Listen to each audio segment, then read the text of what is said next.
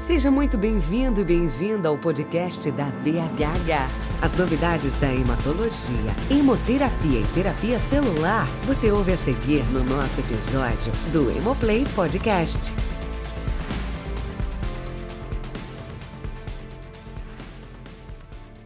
Olá, meu nome é Amanda Pifano, sou hematologista e paliativista em Belo Horizonte, no Grupo Oncoclínicas e na Santa Casa de Belo Horizonte, e sou coordenadora do Comitê de Cuidados Paliativos. Hoje nós vamos falar no Immune Play Podcast sobre leucemias agudas e cuidados paliativos.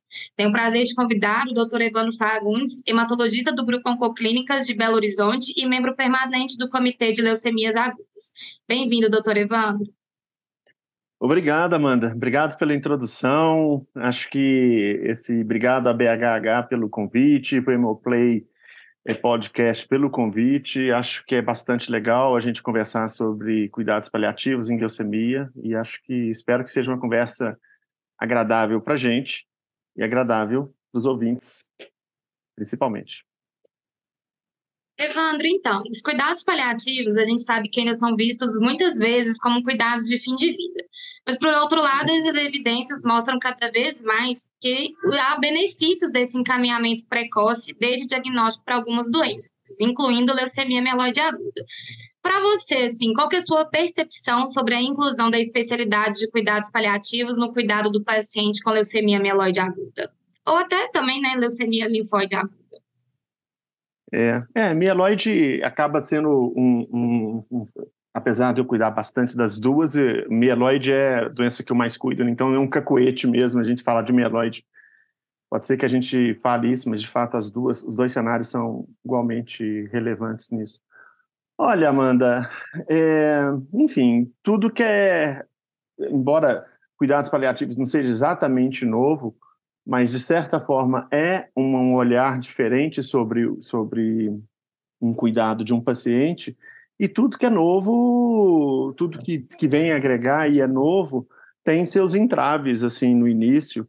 E obviamente eu como médico já bastante antigo tenho as minhas as minhas é, talvez eu possa a palavra relativamente pesada usar um preconceito contra a, a, a, a, a questão do cuidado paliativo, justamente pelo esse primeiro ponto que você colocou, de subliminar, subliminarmente estar associado à questão de um cuidado no final de vida, aquele paciente na qual a, a, o médico assistente não tem muito o que oferecer para ele em termos de recursos terapêuticos, seja no controle da doença, possibilidade de cura, etc.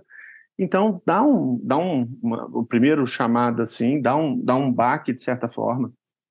E, mas eu entendo, e eu obviamente não sou um estudioso da área como você, eu entendo que cuidado paliativo vai muito além do cuidado à beira da morte, vamos dizer assim. Um cuidado que vai além daquele momento no qual o médico assistente não tem mais o que oferecer significativamente para o paciente, vamos nesse sentido.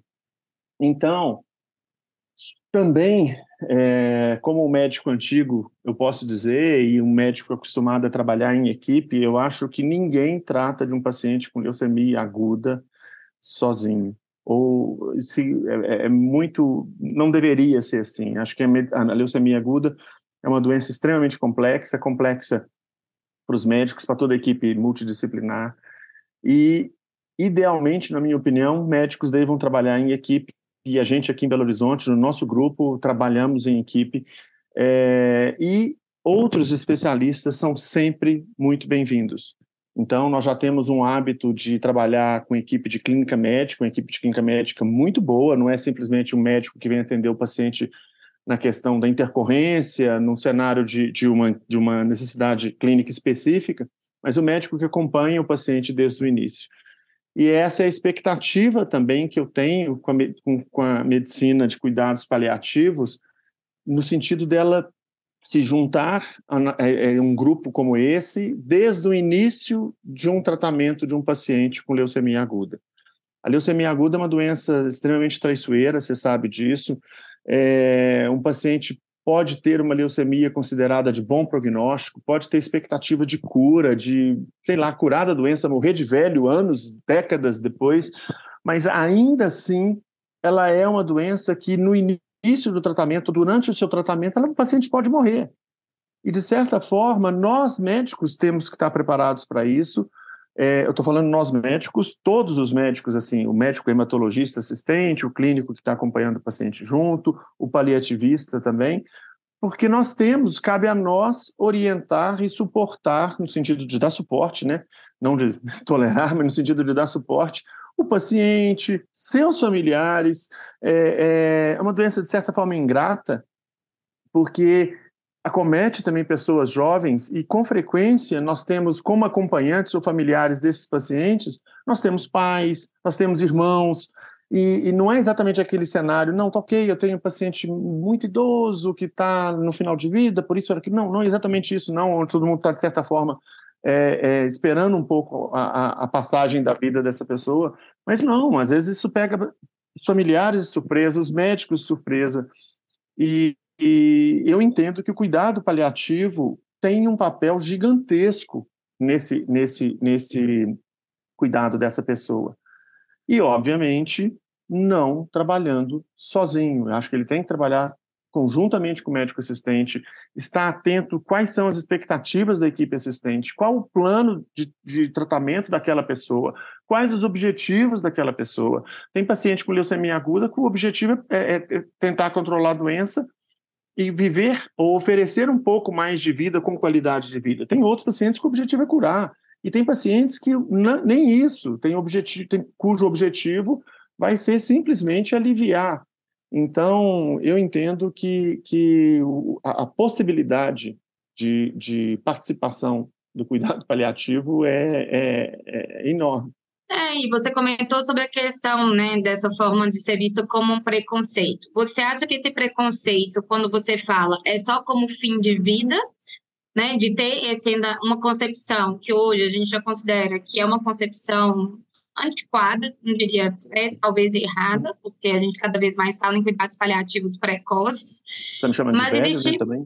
Não, você chamou de velho algumas vezes, mas quando a gente considera a literatura, dados que a gente tem de hematologistas mesmo falando sobre cuidados paliativos, muitos falam que tem medo ou receio de falar com o paciente sobre morte ou sobre uhum. até dividir esse paciente com o paliativista por receio de tirar uma esperança do paciente, uhum. ou que o paliativista, uhum. algumas vezes em que eles tiveram a, a experiência de convidar cuidados paliativos para fazer esse cuidado junto, houve discussões em que o médico assistente não se sentiu confortável depois de saber sobre essa discussão, como ressuscitação cardiopulmonar, UTI, ou até uhum. mesmo no tratamento, falar sobre prognóstico.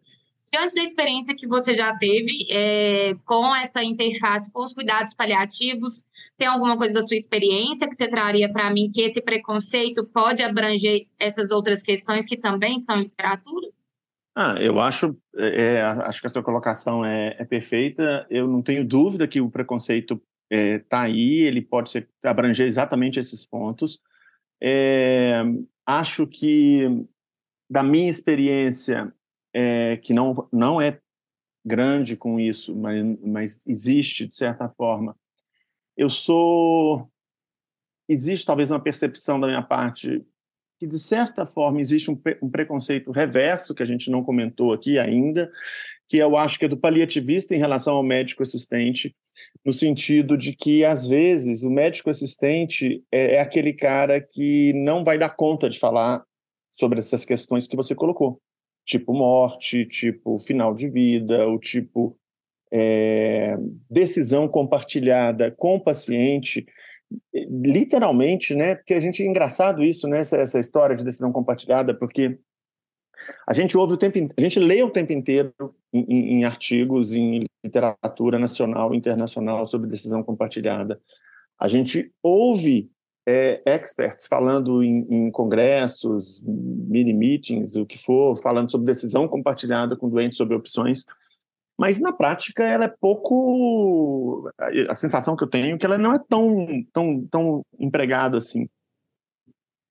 E muitas vezes é, eu percebo, talvez, que, o, que o, o paliativista talvez possa não entender que o, que o médico assistente teve essa capacidade. Talvez muitos não tenham, Talvez é, eu próprio não tenha, não estou falando que eu tenha isso, Mas eu acho que, que existe, assim como a questão é, tá bom, eu vou entregar meu paciente, eu vou falar, eu vou chamar um paliativista, estou falando, estou sinalizando para o meu paciente que você não tem mais chance, que acabou, isso, é, isso é um ruim, é um, é um preconceito do médico assistente hematologista, assim como eu acho que o paliativista pode chegar e falar, ok, cara, é, você está me chamando esse paciente, então eu que vou cuidar dessas questões é, psicoemocionais e dessas questões relacionadas à, à, família, dessas questões relacionadas à terminalidade, dessas questões relacionadas a compartilhamento de decisões. E na, também não é verdade. É, então, de novo, é, a gente já teve a oportunidade de conversar informalmente outras vezes nisso, né, Amanda? E eu já conversei com outras pessoas. Eu acho que a decisão melhor sai de uma participação assistencial de ambas as especialidades, mas participação ativa, né? Então, é assim, é, é, é aquele negócio, vai ter reunião de discussão de caso, eu quero ouvir o que, que, o, que, que o clínico vai me falar da disfunção cardíaca que eventualmente o paciente vai ter e quais drogas ele vai estar usando para aquilo, que ele, ele, clínico, vai saber mais do que eu como hematologista, tenho certeza disso, mas eu quero também saber do paliativista quais são as impressões que ele está tendo nesse, nessa condução, inclusive as barreiras que ele está tendo nessa, nessa, nessa condução. Porque existe um outro ponto, e talvez essa questão que você mencionou aí é como que o paciente fica no meio dessa história toda entre médicos, entre especialistas. É, ele é a figura central, né? E de repente isso tem que ser muito bem claro para justamente não passarmos para ele a imagem, ok, que eu estou entregando agora os seus cuidados na mão de fulano ou de Beltrano por causa disso, daquilo outro. Sabe, já, já é sempre muito dramático, você sabe também disso de experiência própria, quando nós temos que encaminhar um paciente para uma terapia intensiva. Né? Sai o paciente do apartamento ou da enfermaria e ele vai para aquela unidade de terapia intensiva já é dramático para o paciente, se ele particularmente não está entubado, não está com tubo orotraqueal, respirador, etc., então ele está consciente, falando, verbalizando, ele sente a mudança de equipe que está controlando ali, porque o intensivista vira, vira o, o, o, médico principal naquele, naquele momento, por mais que o assistente hematologista continue dando sua assistência. Mas é, já é dramático e, e traumático muitas vezes para o paciente. E essa necessidade dessa, dessa dessa, dessa divisão de, de tarefas e, e participação de decisões entre as especialidades tem que ser comunicada para ele, para ele não sentir dessa forma. Ok, esse meu médico, a quem eu confiei, a quem eu escolhi, eu fui lá no consultório atrás daquele cara, agora virou as costas, está me entregando para fulano de tal por causa disso. Isso tem que ser muito claro. Tá? Nós temos que ser um time e não um agregado de, de, de médicos com pensamentos um pouco diferentes. É, a minha percepção, né, no dia a dia, hoje eu trabalho como hematologista e paliativista, né, lá na hematológica, onde a gente trabalha junto, inclusive, e para quem não sabe, Evandro também é meu chefe, então temos um viés cognitivo aqui nessa conversa. É, mas assim, muitas vezes o paciente ele chega realmente na consulta do cuidados paliativos, né, onde a gente chama de cuidados continuados, achando que a primeira pergunta que eu faço é: você sabe o que é essa consulta? O que, que é uhum. essa equipe, né? Porque o nosso atendimento não é o médico sozinho, tem que ter pelo menos mais um membro da equipe multidisciplinar. Então, para quem está escutando, a gente nunca ouviu falar sobre cuidados paliativos. Ele é um uma, um cuidado em que precisa ser uma equipe multidisciplinar, não é para ser apenas um médico. E eles muitas vezes trazem essa questão assim: ah, eu estou um pouco angustiado, porque eu acho que meu médico não, não vai me tratar mais, ele não vai cuidar mais de mim. E é a primeira coisa que eu vou explicar em relação a isso, né? Não, eu estou junto, né, caso seja um paciente do Evandro, estou junto com o doutor Evandro. Nós aqui somos médicos para te ajudar a melhorar e a gente vai trabalhar em equipe, de mãos dadas. Não tem como, eu não vou mudar nada, tudo que eu faço com você aqui vai ser discutido com o doutor Evandro e a gente vai chegar numa conclusão do que, que seria o melhor a ser feito para você diante para melhorar a qualidade de vida, ou a gente até discutir essa questão, né, Evandro, de decisão compartilhada. Também acaba que muitas vezes, os pacientes que eu já acompanhei, e por ser até uma equipe que, como hematologista, então eu tenho muito vínculo e conhecimento de como que é cada um e como é a forma de trabalho, é, a gente sabe, né, que a gente, na nossa equipe, a gente conversa, a gente orienta, mas existe um momento que o paciente parece que ele para de escutar. E aí, às vezes, no cuidados continuados, o que a gente tenta fazer é fazer essa construção com o paciente para ver onde ele está na história. E não sou eu que vou falar para ele, né? Olha, não é isso. Eu levo isso para o médico assistente, mesmo sendo eu, hematolo eu hematologista, entendendo o que está uhum. acontecendo, uhum. mas isso me ajuda a facilitar de falar, cara, ele está completamente perdido, não é aqui que a coisa está acontecendo. E passo isso para o médico assistente para que juntos a gente consiga construir uma trajetória para ele, né? Então, o que eu consigo perceber, por mais que hoje, né, sendo nas duas especialidades, por mais que a gente tente fazer o melhor cuidado como hematologista, já que a gente cria esse vínculo extremamente forte, principalmente leucemia aguda, onde a gente fica com o paciente internado semanas, conhece família, conhece gato, cachorro, papagaio, a gente realmente tem um vínculo muito grande. E mas eles às vezes nesse vínculo, ah, ele tem medo de falar, receio, então eles entenderem que não, é isso, é uma equipe, é uma interface onde juntos a gente vai trabalhar para melhorar a qualidade de vida. E quem sabe nessa melhora de qualidade de vida a gente também conseguir um ganho de tempo de vida para esses pacientes que não têm mais a opção né, de um tratamento modificador da doença com intuito de cura, porque nem existem pacientes que vão para cuidados continuados ou paliativos com intuito de cura, mas muitos já vão já com, é, com um tratamento para só melhora de sintomas ou tentar ali aliviar né, esse sofrimento. É, Evandro, além de você trouxe na questão da terapia intensiva, a gente sabe que no dia a dia nosso, na enfermaria, esse cenário ele é bem dramático e ele de manhã um paciente pode estar ótimo e no fim do dia esse paciente já está na UTI e praticamente às vezes falecendo e falece em menos de 24 horas. Cenários extremamente dramáticos onde toda a equipe, inclusive, sofre, né, além de todo o contexto. Mas existem aqueles pacientes que a gente já sabe que o resultado final, por maiores que sejam as medidas que a gente vai fazer, a gente já sabe que o desfecho final, infelizmente, será o óbito mas muitas vezes a gente ainda continua, né, com antibiótico terapia, é, transfusão de hemocomponentes. Como você percebe isso, assim, na, na prática diária, que a gente poderia, talvez, é, otimizar, né, atuar com uma melhor qualidade em termos até de custo, efetividade e que teria uma real indicação com benefício para o paciente? Nossa, eu acho essa pergunta, é, claro, a pergunta em si é, é, é, é, fácil de compreender e a resposta eu acho que era difícil de ser dada, assim. É, é, é o cenário mais difícil, na minha opinião, porque como, como é que eu vou dizer? Eu acho que talvez o principal momento, talvez o momento mais complexo, mais chave ali, não é exatamente a ida para uma terapia intensiva. Claro que ele é igualmente importante, eu vou chegar aí também.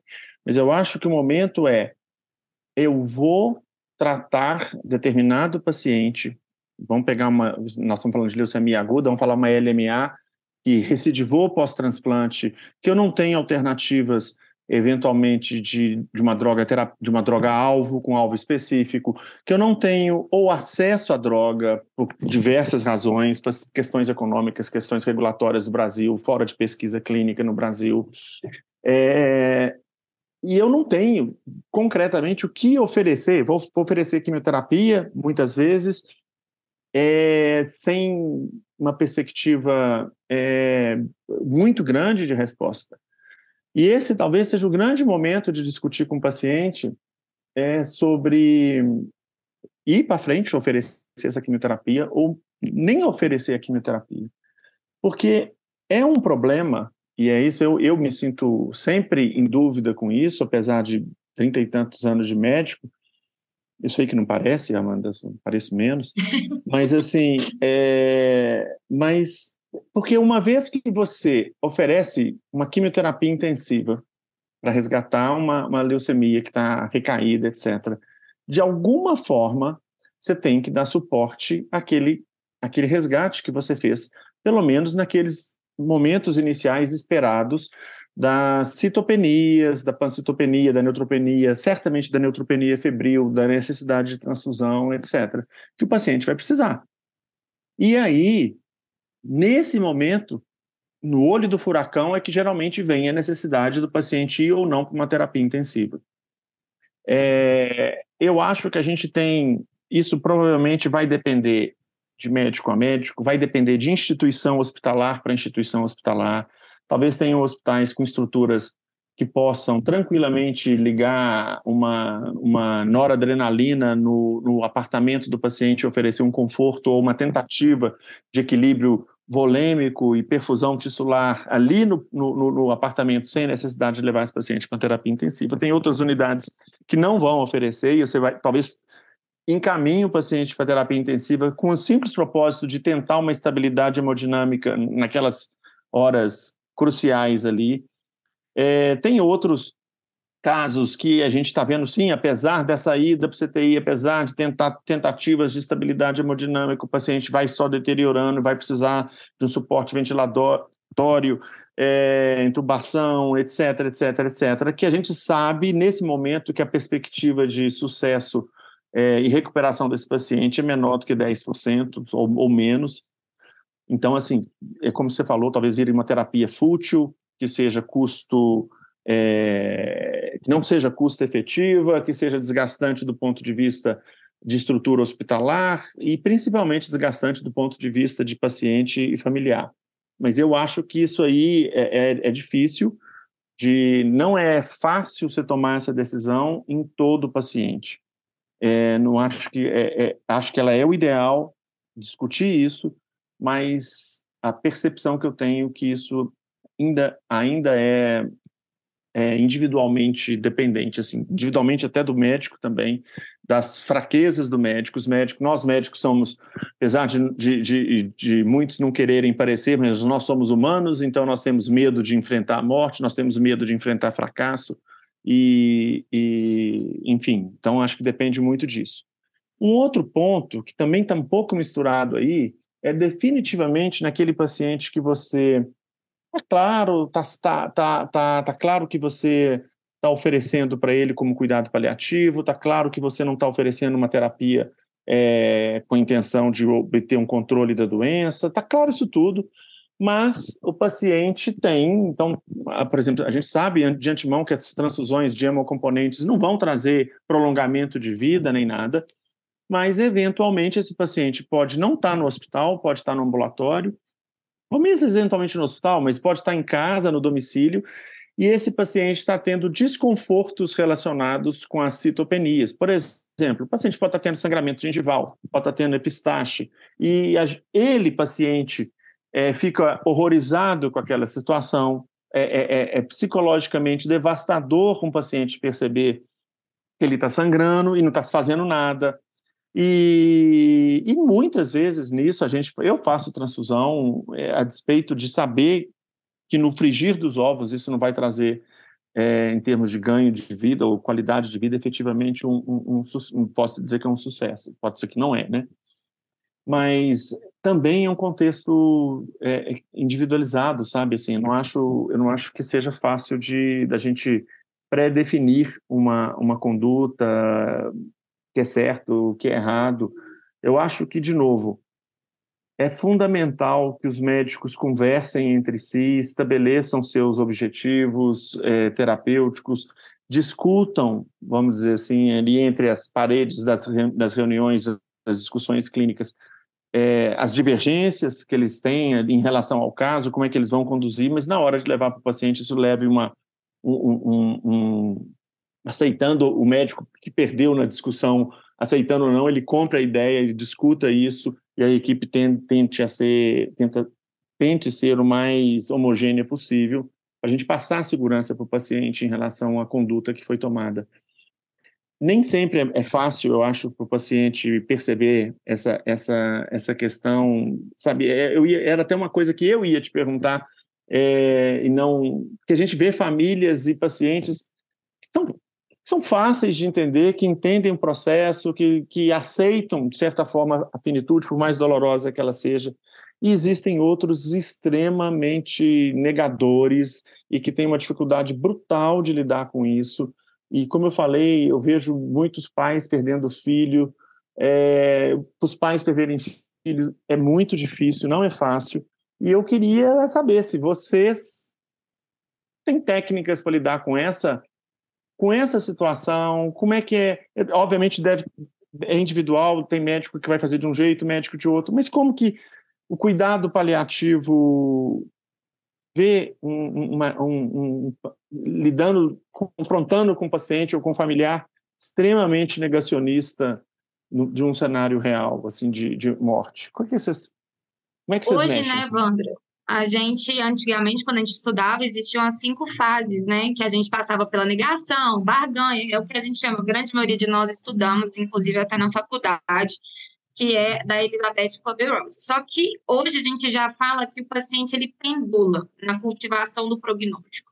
Então, hoje ele pode estar numa consulta com você, eu acho que qualquer médico equipe de saúde que já tiver ficado numa beira-leito ou acompanhando um paciente, sabe que hoje pode conversar tudo, o paciente falar, entendi, eu entendo, eu não quero isso para mim, e amanhã chega, ele mudou completamente o discurso, parece que você não conversou absolutamente nada, e aí, por exemplo, quando a gente está numa equipe, né, às vezes a gente troca, fala, mas me passaram outra coisa, não uhum, era uhum. isso. E é porque uhum. o paciente está pendulando, ou o familiar está pendulando, então ele pode ir do extremo, eu entendo, eu não quero mais isso na minha vida, e amanhã ele fala, eu quero tentar tudo, quero fazer qualquer tratamento às custas do que for. Então, a gente vai ter que ter formas de comunicação, obviamente ter um psicólogo que ajude nessas formas de entender, da escuta, a gente faz acolhimento, é entender o que, é o medo, o medo para cada paciente, a angústia de cada paciente. É um ser, é um indivíduo único, né? Então, é, essa é a parte de entender o que, é a negação para essa família. A gente vai ter que entender e escarafunchar ali para saber o que e como abordar dentro de cada cenário é, e conseguir entrar mesmo para conseguir atuar. O, o artigo que tem né, em leucemia mieloide aguda, em que foi a avaliação de cuidados paliativos precoces, ou seja, todos os pacientes que foram internados para quimioterapia intensiva, eles foram acompanhados pela equipe, eles foram randomizados, né? Acompanhar ou não com cuidados paliativos durante a internação. Uhum. E viu-se uhum. uma melhora importante desses sintomas, principalmente psicológicos e da qualidade de vida. Uhum. Sintomas físicos não teve muita diferença entre aquele paciente que acompanhou ou não com cuidados paliativos. E o que é interessante que foi se buscar o porquê de como que esse paciente teve essa melhora, né? Na ansiedade, na depressão, na síndrome pós-trauma, que é muito comum, principalmente por causa pós-internação, e essa montanha russa que o paciente vive durante a internação. E é um, tem um artigo publicado que ele trabalha justamente essa forma de enfrentamento. E viu-se que com os cuidados paliativos acompanhando esses pacientes, eles conseguiram modificar as estratégias de enfrentamento para é, estratégias mais positivas, tanto de aceitação, de conseguir entender melhor o processo, conseguir retransformar esse processo, e isso levou a impacto na qualidade de vida, na ansiedade e na depressão. Então, o que eu vejo é, não vai ter, como você disse, esse cenário único, onde eu vou ter um protocolo, eu vou falar, olha, vai fazer isso, isso, isso, é essa forma que vai dar certo. Não, a gente precisa entender em que cenário que a gente está entrando, qual é a dinâmica daquela família. Então, é, é muito particular, mas o que eu vejo é acolhimento e comunicação, e é isso. A comunicação, se eu recebi uma notícia aqui, vou lá, discuto com o médico assistente, como que a gente pode atuar juntos para que, olha, isso aqui está causando angústia. Eu acho que é hora da gente conversar. E juntos, muitas vezes, inclusive em várias dessas doenças, entram, inclusive, outras especialidades ó, isso aqui uhum. vai ter benefício ou não para esse paciente. Uhum. Uhum. Quando a gente fala em decisão compartilhada, tem um artigo que é bem interessante, que é na tomada de decisão, como que seria o processo de tomada de decisão do paciente. Então, ele fala que tem um, uma estratégia de um raciocínio cognitivo mesmo, que é o primeiro momento você vai pensar só na doença. Esquece quem que é esse paciente. Depois, você pega da doença, pegou prognóstico, tratamento, resposta, associa comorbidades e tudo mais. Depois você vai para o segundo passo, que é conhecer tudo desse paciente do ponto de vista social, psicológico, emocional, sem lembrar da doença. Você vai lá trabalhar esse paciente. No terceiro passo, a equipe vai se juntar para discutir a percepção de cada um e todos juntos vão se somar, tentando ali chegar nas possibilidades, né, de caminhos que a gente teria. Aí o último passo seria esses caminhos serem discutidos com o paciente ou com o familiar, porque isso uhum. dá a capacidade de autonomia e de decisão para fazer a melhor conduta diante do cenário com os desejos do paciente. Então, o que eu vejo é a leucemia aguda, uma recaída, ele consegue saber o que, que ele está passando. Talvez ele está num desespero, mas ele já passou. O paciente, quando ele acabou de ser diagnosticado, é um mundo muito novo, né? Assim, hoje eu tenho atendido cada vez menos pacientes oncohematológicos, mas eu já atendi pacientes que a gente se abraçava no consultório, tendo acabado de dar uma notícia a primeira vez e falava: olha, seu mundo acabou aqui agora, o chão acabou, mas amanhã você vai recomeçar a fazer. E de explicar tudo e chegar no dia seguinte no quarto e fazerem as mesmas perguntas. Eu falava: é muita informação, é muita informação. Ele chega no consultório e tem que ir para o hospital. A casa tá, e tem filho, tem marido, eu que cuido. Então, é, esse primeiro cenário é muito difícil para o paciente mesmo, e ter que lidar com essa quantidade de emoção, e além disso tudo, a possibilidade de uma morte iminente, é, é um desafio, inclusive até para a gente, porque a gente se coloca no lugar né, do paciente. Aos poucos, uhum. a gente uhum. vai tendo um pouco mais de traquejo, mas não tem como uhum. não se envolver com cada paciente que entra no nosso consultório que a gente interna no hospital. Então, a meu ver, Evandro, é muito individual. Eu acho que é isso. Na hora que você vai conhecer esse paciente e somar as equipes para discutir e tentar, olha, por onde a gente vai. E saber que tem paciente que, por mais que a gente tente fazer tudo certo, não vai ser o melhor cenário que a gente vai ter. É saber lidar que vai ter momentos de frustração, apesar de ter tentado fazer o melhor. Deixa eu te perguntar uma coisa, outra. Na sua, na sua experiência da Amanda, assim, não exatamente no que, que, que tem publicação. Questões, o quanto que as questões religiosas é, entram nessas abordagens, questões às vezes é, de dificuldade socioeconômica barra cultural. O é, que, que você acha, paciente? Você consegue perceber se tem pacientes lá, com alguma crença religiosa que possa ser mais fácil por conta justamente da crença religiosa, ou menos fácil de lidar, ou se isso tem alguma influência nesse meio, questão socioeconômica, se isso tem alguma influência nisso. O que é, que é a sua. Você trabalha num hospital do, do que presta assistência no Sistema Único de Saúde, que é Santa Casa também, então você tem uma população Sim. menos provida é, economicamente ali e trabalha na medicina privada também. Como é que você vê isso, hein? o meu, assim, das experiências que eu já tive, né, assim, a gente tenta trabalhar, entender um pouco a religião do paciente, mas também espiritualidade, porque a gente acaba misturando muitas duas coisas. E espiritualidade não é só religião. A espiritualidade, ela é, a religião, ela é englobada na espiritualidade, mas espiritualidade é muito maior. Então, a minha percepção que eu já tive, Evandro, principalmente pacientes que vão chegando mais para a fase final de vida, aquele que tem uma fé que a gente tenta, às vezes, para poder dissociar um pouco do, do lugar religioso, mas é uma fé maior, ele consegue lidar muito melhor com esse momento de entendimento. Mas vai ter paciente que tem raiva. Ele fala, já briguei com Deus, eu conversei com Deus, hoje eu fiz as pazes com Deus. A gente morre de rir às vezes no consultório, porque assim, não, hoje eu fiz as pazes, mas amanhã eu já não sei. E eles falam de conversas que eles tiveram com Deus mesmo. E tem pacientes, foi até uma paciente que eu atendi semana passada, prêmio de mieloma múltiplo. Ela chegou reclamando, reclamando, primeira consulta. E ela é cantora. Na hora que a gente começou a falar do, do canto, que ela ia dar um show, pronto, ela falou duas horas sem parar. Eu não conseguia fazer ela parar de falar, o olho brilhando. Por quê? O canto é a espiritualidade dela, é o, que dá, é o sagrado, é o que dá razão para ela continuar viva e querer tentar fazer as coisas. Então, assim, eu vejo que no no privado, na verdade, eu acho que existem diversas situações. Existem situações de famílias super agregadas que todos se ajudam, todos querem fazer tudo. Existem famílias completamente brigadas, e pessoas completamente sozinhas, que a gente tem que tentar dar todo o suporte, porque por mais que tenham tudo, no fim não tenham nada. Outra percepção que eu tenho, isso às vezes pode até dar um viés, assim, mas é uma coisa que eu vejo muito no consultório. Quem tem mais condição socioeconômica reclama mais. Reclama. Quem não tem, assim, ele agradece, ele agradece tudo, é, qualquer oportunidade, qualquer cuidado que você faça um pouco, ele tem uma tendência a agradecer mais. A, a oportunidade está vivo. Às vezes eles falam dessa forma. E o que às vezes aquele ali que acabou de conseguir sair, parou o tratamento, não, ele eu acho que a demanda psicológica é maior no privado. Pelo maior nível socioeconômico, acho que dá maior abrangência do que, uhum. que ele poderia ter ou esperar da vida, né, assim, em termos de aquisição. E aí ele uhum. consegue falar, ah, ele não tá bom, não tá bom. Enquanto que, às vezes, aquele que tem menor nível socioeconômico, ah, minha, minha neta foi lá em casa hoje, já tô feliz. Então, assim, é, são, é, são é coisas muito simples mesmo, sabe? E hoje, por exemplo, tem um paciente que eu acompanho na Santa Casa, uma leucemia mieloide aguda.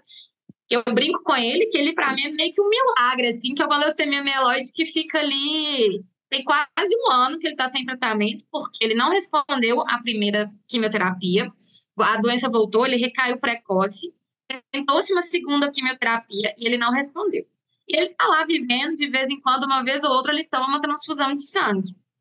E eu deixo bem claro no prontuário dele, que eu discuto com ele toda vez que ele vai tomar transfusão de sangue, é melhorou a fadiga? Porque a fadiga para a gente, para o hematologista, é um lugar muito tênue, né? Porque tem um zilhão de coisas. E quando ele me fala que a transfusão de concentrado de hemácia fez diferença para ele, eu acho que ainda tem benefício. E eu, desde já, começo a conversar com ele que pode ser que em um determinado momento, tomar transfusão já não vai fazer diferença para o cansaço. E aí eu começo a conversar para ele começar a perceber se está fazendo diferença ou não. E aí ele fala assim: não, eu estava muito melhor. Eu estava ficando só na cama, já levantei, estou comendo. Então tá, então a hemoglobina ali está fazendo parte dessa fadiga. E é isso, eles chegam no consultório, ah, cada vez mais emagrecido, mas, ah, olha, se der eu vou viajar, mas eu não vou de carro não. Falei, pelo amor de Deus, eu só não quero o senhor dirigindo na estrada. Não só pelo senhor, mas pelos outros também que estão na estrada. A minha sensação é um pouco essa, assim, a demanda PC do paciente que tem o maior nível socioeconômico é maior do que quem tem um uhum. menor, não que não tenha, mas as uhum. demandas uhum. são mais entendi, diferentes entendi, nesse sentido. Entendi. Legal. E, Evandro, só para a gente, não sei se você quer fazer mais alguma pergunta, para a gente não se alongar muito. É, teria mais duas perguntas aqui que eu queria ver com você, né? A gente tem cada vez discutido mais o óbito em domicílio. E isso tem ficado, né? Hoje a gente tem os serviços de home care, de cuidados paliativos uhum. domiciliares, e o paciente hematológico ele tem a sua peculiaridade de fim de vida. Qual é a sua percepção hoje dessa possibilidade de fazer um fim de vida em domicílio para um paciente hematológico? Principalmente uma leucemia aguda. É, vamos falar de paciente com leucemia aguda, né? Talvez seja mais, é. mais central. É, aqui, direcionada. Né? É. eu acho assim, ok, eu já tive paciente que teve óbito no domicílio e, e foi assistido por cuidados de, de home care da seguradora de saúde dele e foi tudo muito bem. Eu só acho que isso também não precisa ser uma obrigação. Né? Não é porque às vezes o paciente está internado que eu obrigatoriamente preciso deshospitalizá-lo para fazer, deixar acontecer o óbito no domicílio. Porque, de novo, é isso tudo que nós estamos falando aqui. É, é, é, é o, é o, final dessa história e depende de todos esses aspectos. Né? A, a, o Cazuza falava que a cara da morte não é bonita, não. Eu não acho bonita também, não. Então, não é todo mundo que tem é, condição mental de suportar uma morte de um ente querido dentro de casa. E, eventualmente, o paciente com leucemia aguda pode ter mortes um pouco catastróficas, né? Assim, ou em termos de sangramento, ou infecção, febre contínua. Então, assim, que a gente sabe efetivamente que tratar aquilo ou não tratar não é isso que vai resolver, é um mecanismo de final de vida, mas não necessariamente o parente desse paciente precisa entender como médico.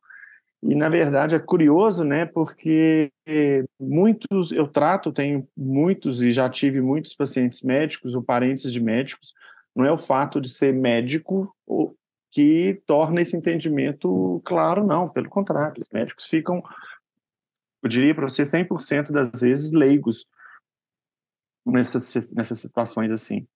Então, não dá para cobrar deles também isso, a, a, a, do parente, o, o, mesmo, a mesma disposição para suportar uma morte em casa, porque, em última instância, é claro que isso é um combinado entre paciente, familiar, equipe médica e tudo, mas em última instância, é claro que é o paciente que vai morrer, mas assim, quem vai lidar com aquilo é o acompanhante, né?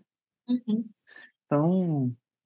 Eu acho que a gente tem que estar bem preparado para esse cenário, né? na verdade, uhum. a família até o próprio paciente de entender o que, que poderia uhum. ter isso uhum. na discussão para uhum. saber por quê. Pode realmente ser catastrófico. E cada vez mais a gente tem tido essas cobranças em relação à internação nos últimos dias de vida, quimioterapia nos uhum. últimos de vida. Eu acho que tudo isso está naquilo que a gente conversou sobre decisão compartilhada e se aquilo ali faz uhum. parte de um objetivo de cuidado, inclusive saber onde o paciente gostaria de falecer e se a família está pronta para isso. Então, para finalizar, Evandro, pra, né, para os nossos colegas lojistas e para os, também os paliativistas, para você, qual a melhor estratégia de fazem entre essas duas especialidades? Acho que você já falou, mas assim, é para enfatizar. Paliativista ganha bem? Mas isso não é. A gente pode veja bem, veja bem, essa parte pode ser muito interessante, porque de repente a gente pode até aumentar um pouco, mas assim, se não ganhar, hematologista não é igual oncologia, né, que ganha a quantidade de dinheiro. Então, enfim, a gente já pode, se paliativista for pior ainda, não sei. Mas diante, diante disso, é, não, eu acho, é isso, assim, Amanda, é, nós falamos pra caramba, mais de 40 minutos aqui, já avisaram pra gente, é, você fala muito, então, assim, eu acho, é isso, acho que as equipes, acho que, que nós médicos antigos, eu estou me incluindo entre os antigos, temos que aprender com os, o novo e com os novos, sempre, é, e um dos aprendizados é a gente lidar com as especialidades que podem oferecer benefício na assistência global para o nosso paciente. A gente divide o paciente em especialidades, mas isso é uma, é uma, é uma eu costumo dizer para os próprios pacientes que isso é um truque da medicina para poder facilitar o estudo. Né? A gente não, mas assim, no infligir dos ovos, o paciente é só é um, é um, é um, é um ser só psíquico, físico, emocional, etc. E quem puder agregar no cuidado desse ser é super bem-vindo. Eu entendo que, pelas características da, dos pacientes com leucemia aguda, eles são pacientes extremamente candidatos a um cuidado precoce, de fato, com a, a, a, os cuidados paliativos, em acordo, em harmonia com as equipes médicas assistentes. Então, a gente fragmentar o paciente, cada um olhar o seu e não olhar para o resto, é um desastre completo. E é isso que eu tento fazer o tempo inteiro com o grupo que eu trabalho, que eu insisto com as pessoas.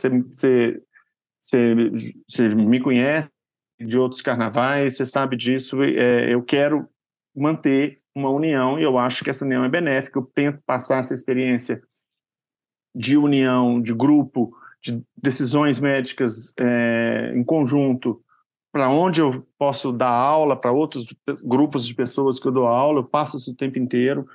Recentemente, você participou disso, a gente fez um, um, um, uma preceptoria, um preceptorship, com um grupo de médicos de fora daqui de Belo Horizonte, foi super legal, super, super discutimos vários tópicos da leucemia mieloide aguda, vários cenários, sempre apresentando casos clínicos reais, e eu abri espaço para que os cuidados paliativos tivessem voz nesse preceptorship. Você foi lá, foi convidada, deu uma aula, foi ótimo.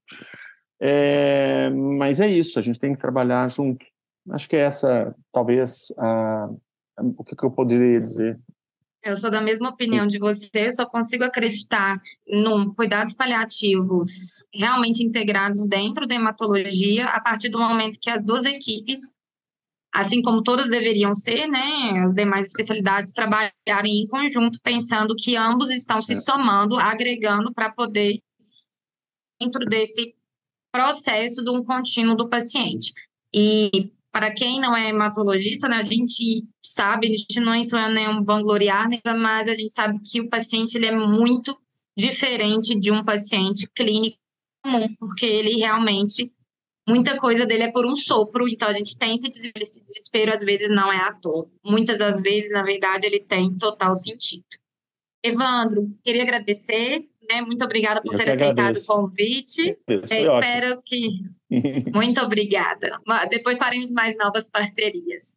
É, queridos ouvintes, a gente se despede, né? Agradecemos a sua audiência e continue seguindo o canal do Hemoplay e aguarde nosso próximo podcast. Com acesso a muita informação sobre as especialidades e diversos temas pertinentes na voz de quem entende.